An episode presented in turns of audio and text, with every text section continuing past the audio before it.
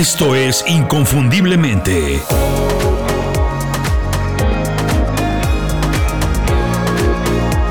Sé extraordinario en lo que haces.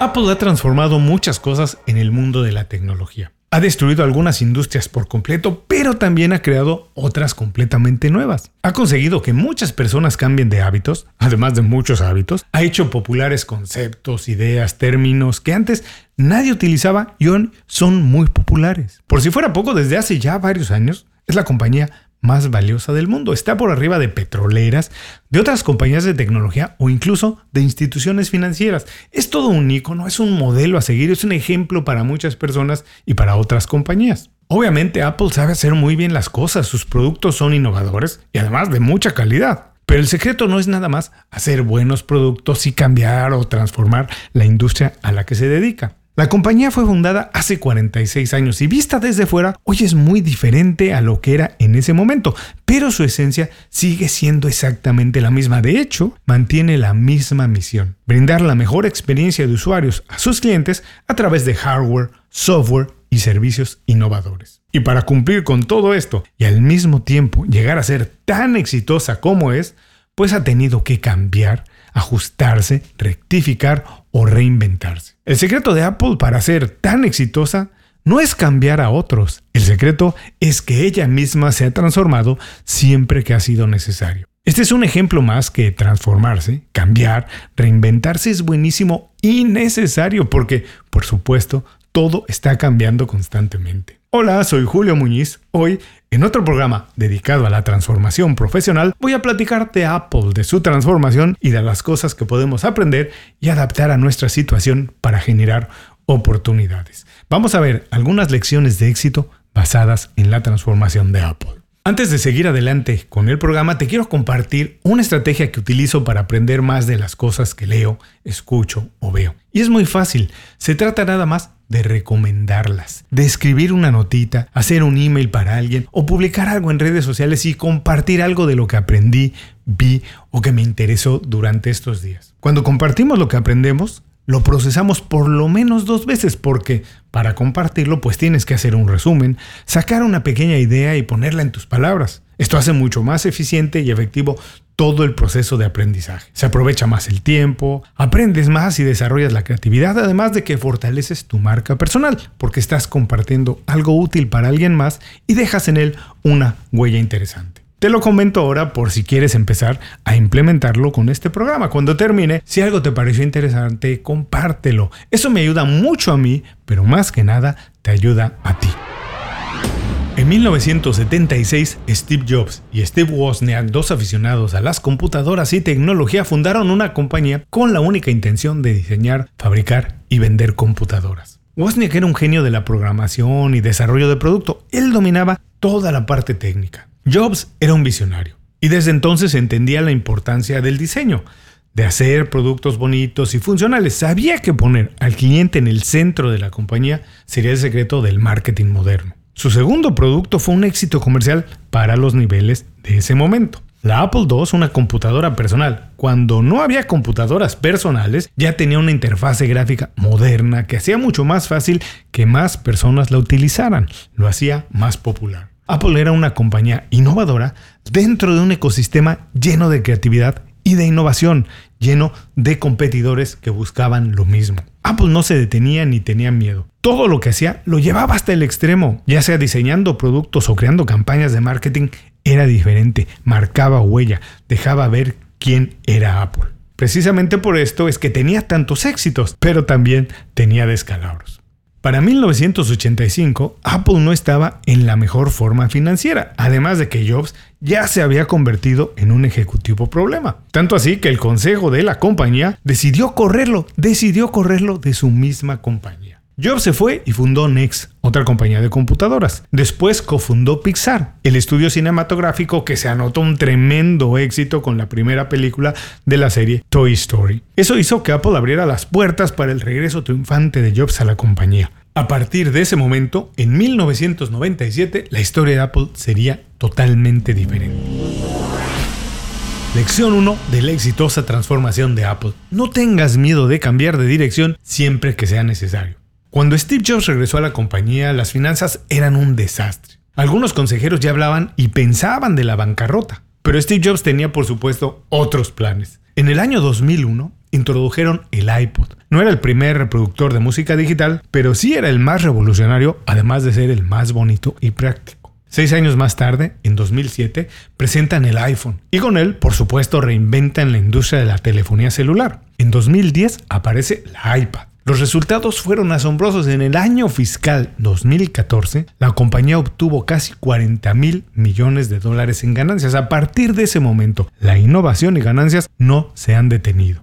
Hoy todos conocemos a Apple como una compañía de tecnología. Dejó de ser una compañía de computadoras para dominar un espectro más amplio de productos y servicios. Su ecosistema ya incluye el Apple Watch, el iCloud, el Apple TV, Apple Music, etcétera, etcétera, etcétera. Apple se reinventó a partir de diseñar, producir y vender productos periféricos a la computadora, lo que era su producto original. En el centro continúa como ancla el diseño, la funcionalidad, la calidad y el servicio, pero ya no es la compañía de computadoras que empezó siendo. De hecho, la mayoría de sus clientes nunca han tenido una de sus computadoras. Casi todos son dueños de uno de sus productos o servicios periféricos como es el iPhone porque todos ellos tienen de alguna manera una dinámica independiente a lo que es una computadora. Todos podemos aprender de esta lección, no importa qué producto, servicio o profesión empezamos ofreciendo. Si dominas una disciplina y lo haces bien, si dominas una parte del mercado, seguramente te puedes ampliar y puedes ofrecer más cosas, aprender algo nuevo y combinar lo que hacías antes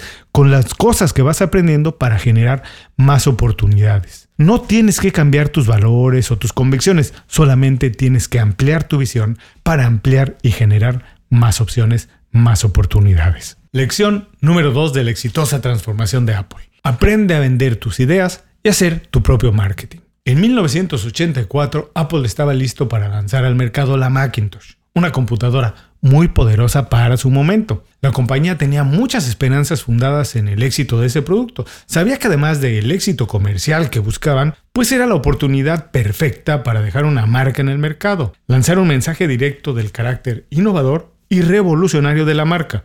Jobs habló con Sheat Day, una agencia de publicidad conocida por la calidad de sus anuncios, eran buenísimos. Steve sabía que con ellos tendría una mejor comunicación, que sus ideas serían bien recibidas, bien interpretadas y sobre todo bien representadas. La compañía, la agencia, preparó un anuncio sumamente controvertido. En él aparece una joven atleta que lanza un martillo contra la pantalla para rebelarse en contra de un sistema represivo y autoritario. De manera figurada, pues todo el mundo entendía que la referencia directa era Microsoft, el competidor directo de Apple.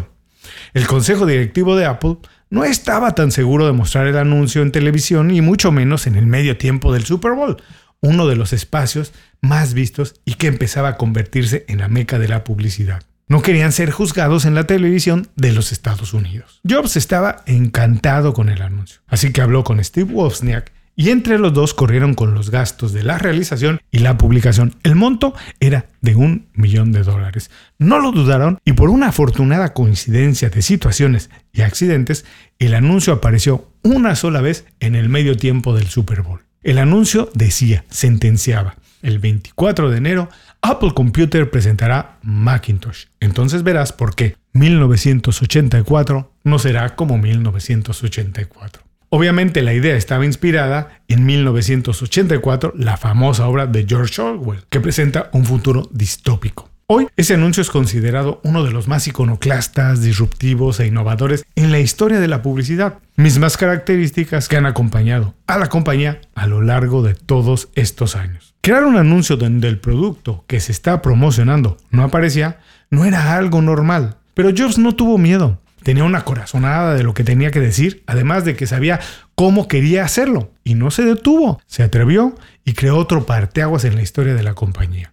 Una vez más, había cambiado la manera de hacer publicidad y contar la personalidad de sus productos. Hoy todos tenemos la oportunidad de convertirnos en nuestros propios voceros, de utilizar las redes sociales para contar nuestra historia, de ser nuestra propia agencia de publicidad y hablar de nuestros valores, de las cosas que nos importan, qué nos hacen diferentes y por qué trabajar con nosotros, pues es un buen negocio. La marca personal existe, es una herramienta que te puede ayudar mucho, siempre y cuando hagas lo que hizo Apple en 1984, atreverse a compartir sus ideas para encontrar a sus clientes o empleadores perfectos. Obviamente la historia de Apple está llena de éxitos y aprendizajes, seguramente la seguiremos revisando aquí en Inconfundiblemente. Hoy, para mí lo más importante es dejarte estas ideas. Obviamente la historia de Apple está llena de éxitos y aprendizajes, seguramente la seguiremos revisando aquí en Inconfundiblemente. Hoy, para mí lo más importante es transmitirte la idea, que para tener éxito es necesario cambiar, transformarse profesionalmente. Lo hizo Apple y lo puedes y tienes que hacer tú. Pero sobre todo, que cambiar no es malo, al contrario, es una posibilidad de ampliar tu influencia y tus oportunidades.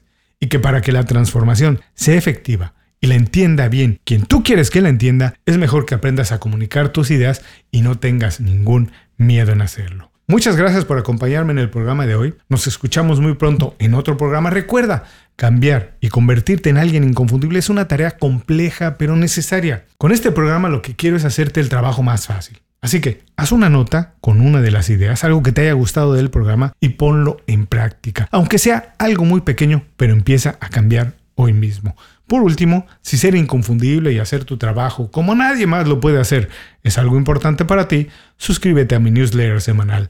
Todos los viernes comparto ideas, estrategias y herramientas para mejorar en el trabajo. Se llama Las 5 Razones y toda la información la puedes encontrar en inconfundiblemente.com.